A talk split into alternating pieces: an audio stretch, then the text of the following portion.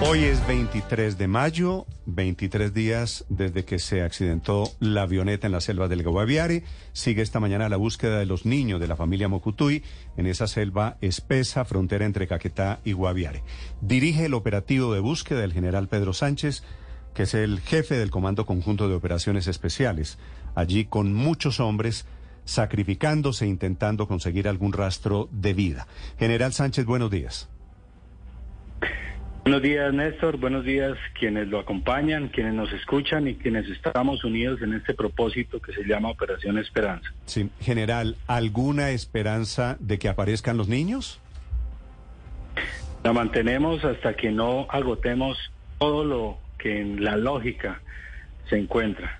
En este momento hay 139 hombres, incluidos 26 indígenas de nuestras comunidades que llegaron de la Raracuara, Nucac, también del Putumayo y del Caquetá, y que, y que hoy se van a sumar 72 indígenas más que nuestra Fuerza Aérea Colombiana ha transportado desde el Cauca hasta aquí, hasta San José del Guaviare, para desplegar y enfocar este esfuerzo en esta labor tan titánica en una selva virgen, donde encontramos árboles de más de 40 metros, es totalmente tupido, es muy fácil que uno se pierda allá.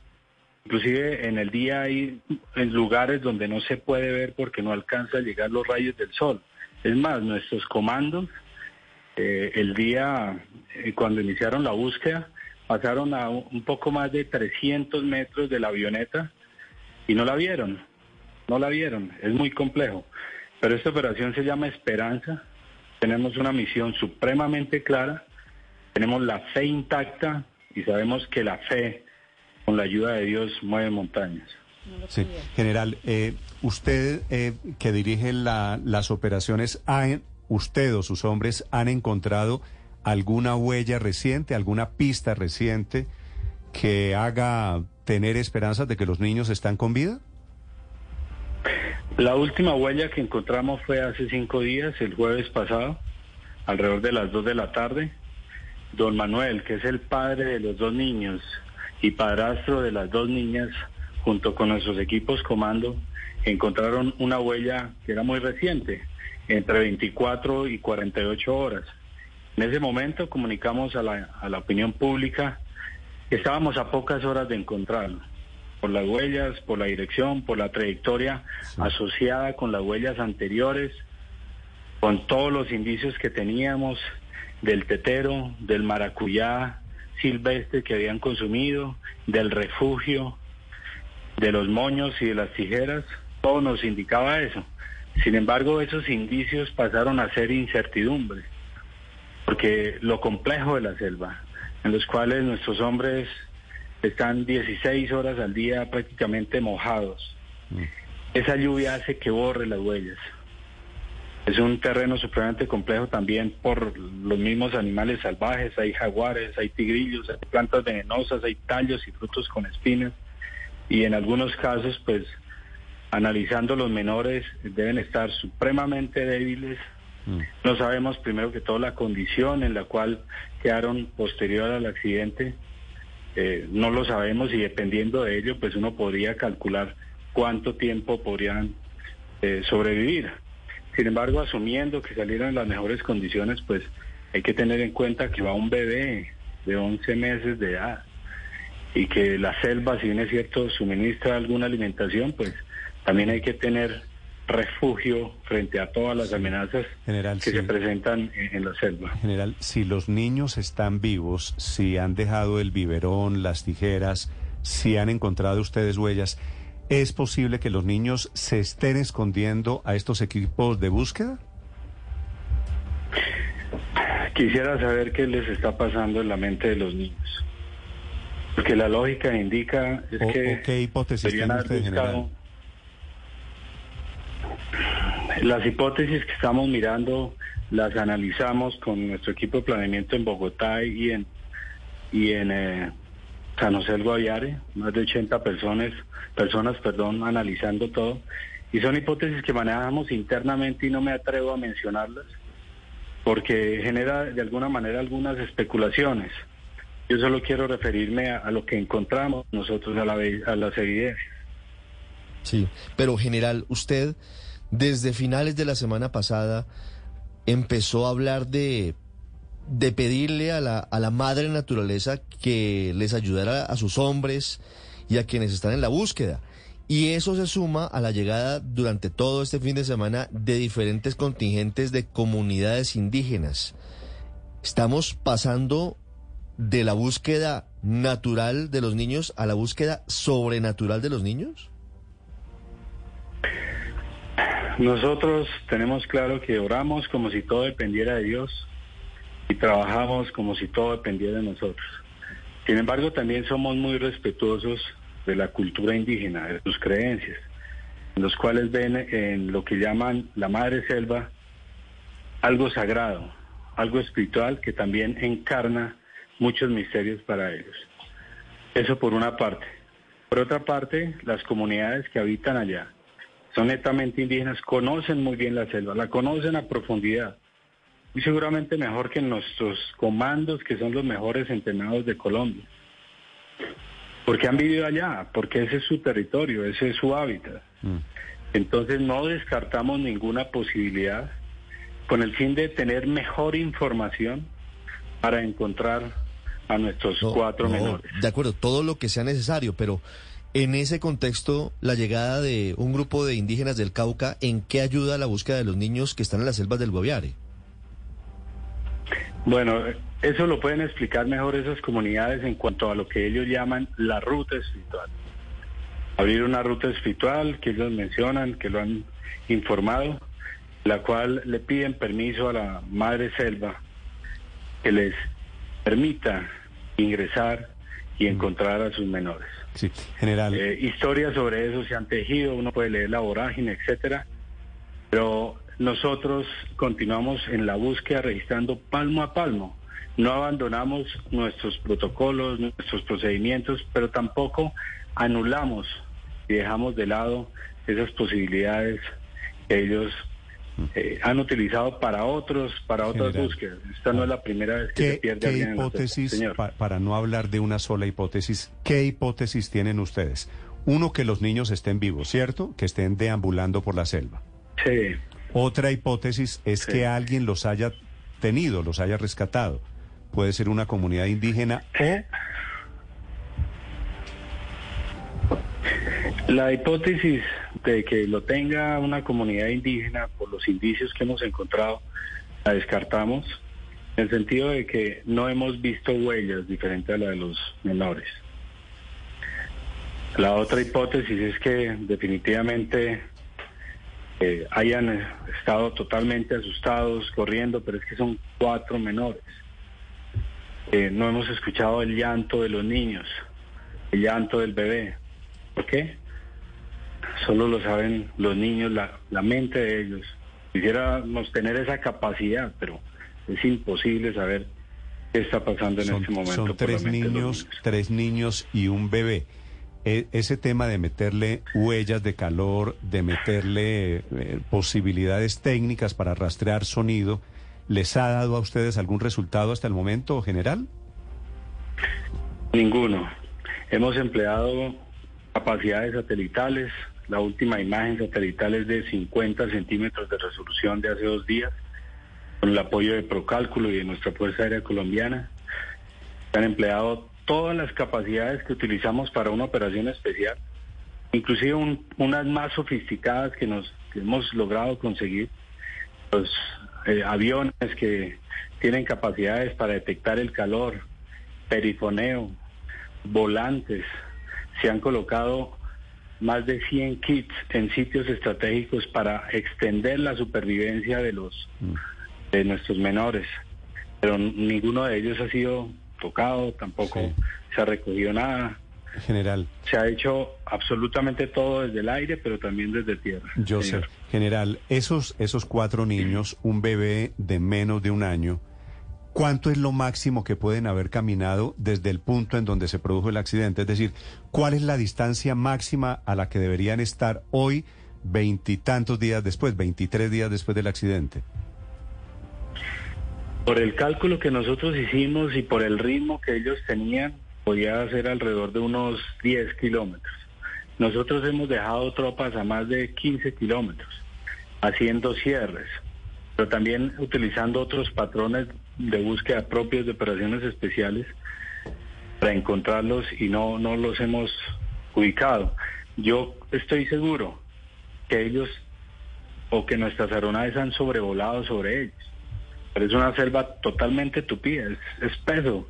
En este momento no estamos hablando de encontrar una aguja en un pajar, sino más bien, por hacer una analogía, una pulga en un tapete, en un inmenso tapete que está saltando, que está moviéndose que es imposible, es imperceptible ante las capacidades tecnológicas que tenemos. ¿Y es posible, en general, esconderse en esa selva? ¿Es posible que a uno no le encuentren si el radio es limitado 10 o 15 kilómetros? Si hay todos estos aparatos tecnológicos, ¿es posible desaparecerse literalmente? Claro que sí, es posible eso. Nosotros también hemos hecho ruido, los comandos durante la noche, eh, con pitos, han lanzado bengalas, han utilizado visores nocturnos, han gritado el nombre de la niña mayor que es Leslie. Eh, hemos lanzado bengalas desde el aire. Estoy seguro que ellos creería que la lógica de todos estos indicios nos han escuchado, porque nuestros comandos han recorrido 660 kilómetros. La distancia de Bogotá a Popayán caminando, registrando. Esa es la distancia que han recorrido ellos. Pero no, no los hemos encontrado. Entonces puede ser que sí, se hayan escondido o en el peor de los casos que un animal salvaje los haya atacado. En fin, se pueden tejer ¿Y qué mil hipótesis acá. General, ¿qué sentido? No, podría... Como ustedes están trabajando con comunidades indígenas, ¿qué sentido, si ellos van con un bebé a bordo, qué sentido tiene que hayan abandonado, por ejemplo, ese, ese biberón rosado o que hayan dejado las tijeras sabiendo con una niña de 13 años que las necesitan para sobrevivir en la selva? Esa es una excelente pregunta, Néstor, que la saben los niños. Mm. No sabemos por qué. Mm. General, esos eh, kits de, de supervivencia, ¿qué tienen los que ustedes han dejado en diferentes puntos de la selva? Contiene eh, agua y elementos nutritivos, pero también para que hagan ruido, con el fin de que puedan extender su vida, pero también puedan indicarnos dónde están. Mm. ¿Los perifoneos continúan? ¿Los mensajes de la abuela, de, de los niños, siguen en general emitiéndose en la selva? En algunos momentos sí, hemos cambiado las tácticas. Recibimos 88 propuestas de todos los expertos en operaciones especiales de, que tenemos en el país eh, para que nos dijeran y contrastáramos qué más podríamos hacer. Y una de ellas fue cesar, o sea, dejar que los sentidos agudos de nuestros hombres de fuerzas especiales, que es la escucha, que es ver, pudieran detectar algo, pero no, no lo hemos logrado. Mm. Entonces también optamos por seguir haciendo perifoneo. Pero si hablamos de perifoneo, por ejemplo, eh, han, se han volado ya 30 horas haciendo perifoneo, 41 mm. horas con sistemas de detectores de calor. Eh, nuestros hombres ya, ya han consumido 1.505 raciones de campaña. Hemos empleado 10 tipos de aeronaves. En total las horas de vuelo que hemos volado son casi 270 horas. El combustible que es algo muy complejo allá, porque estamos es en medio de la selva, al lado del río Apaporis, donde encontramos inclusive un campamento terrorista abandonado hace aproximadamente año y medio, a 2.8 kilómetros al oriente, donde fue el accidente cerca del río Apaporis, pues nos muestra de alguna manera todo el trabajo que se ha hecho Mm. Y por otro lado, también, eh, afortunadamente, no hemos encontrado amenaza criminal, amenaza de los grupos narcoterroristas que delinquen en esa zona. Eh, y eso nos ha permitido avanzar. Como estamos hablando de Colombia y de una zona en donde tradicionalmente también ha habido delincuencia y guerrilla, ¿es posible que allí haya algún grupo guerrillero que tenga a los niños, general? Yo lo veo muy remoto lo veo muy remoto. Eh, estamos ubicados entre la Paporis hacia el occidente, hacia el Chiriquete. ahí prácticamente es virgen todo. ¿A El cuánto, campamento, ¿a si cuánto bien es están cierto, del lo Chiribiquete? A unos 25 kilómetros. O sea, los niños no han llegado al Chiribiquete. No, no, no, no. Y también eh, fue una hipótesis que, digamos, descartamos, porque le preguntamos a los comandos, ustedes ven desde ahí, alcanzan a ver el chiribiquete, dijo, a duras penas nos entra la luz, no vemos nada. Sí, imagínese usted. General, ¿qué fue lo que pasó con la comunidad indígena del Amazonas que la semana pasada originó el rumor que llevó al presidente Gustavo Petro a escribir en Twitter que ya estaban en poder de ustedes los niños y que luego tuvo que ser rectificado? ¿Qué fue lo que pasó? Porque se habló de que los niños ya iban en una barca viajando hacia, hacia un punto conocido como Cachiporro. Supuestamente las estaciones de radio a lo largo del río estaban confirmando esa información, pero al final nunca llegan a los niños. Y esa comunidad indígena después decía y ratificaba que ellos los tenían en su poder. ¿Qué fue lo que pasó en todo ese episodio? Desconozco de dónde salió la comunicación. Lo único que le puedo confirmar es que dos cosas. Una, nunca lo hemos encontrado nosotros. Y dos, en estos casos, uno de los grandes peligros también es la desinformación. Eso juega con el dolor de las familias, incluso aprovechan para extorsionarlos. Hace unos 36 años, si no me falla la memoria, o 35 años, se perdió una aérea colombiana con cinco ocupantes y fue encontrado el avión 12 años después. Durante esos 12 años, que nunca los que no los habían encontrado, les decían a la familia que los veían deambulando por Tame, por Arauca, porque el accidente fue en la Sierra Nevada del Cucuy.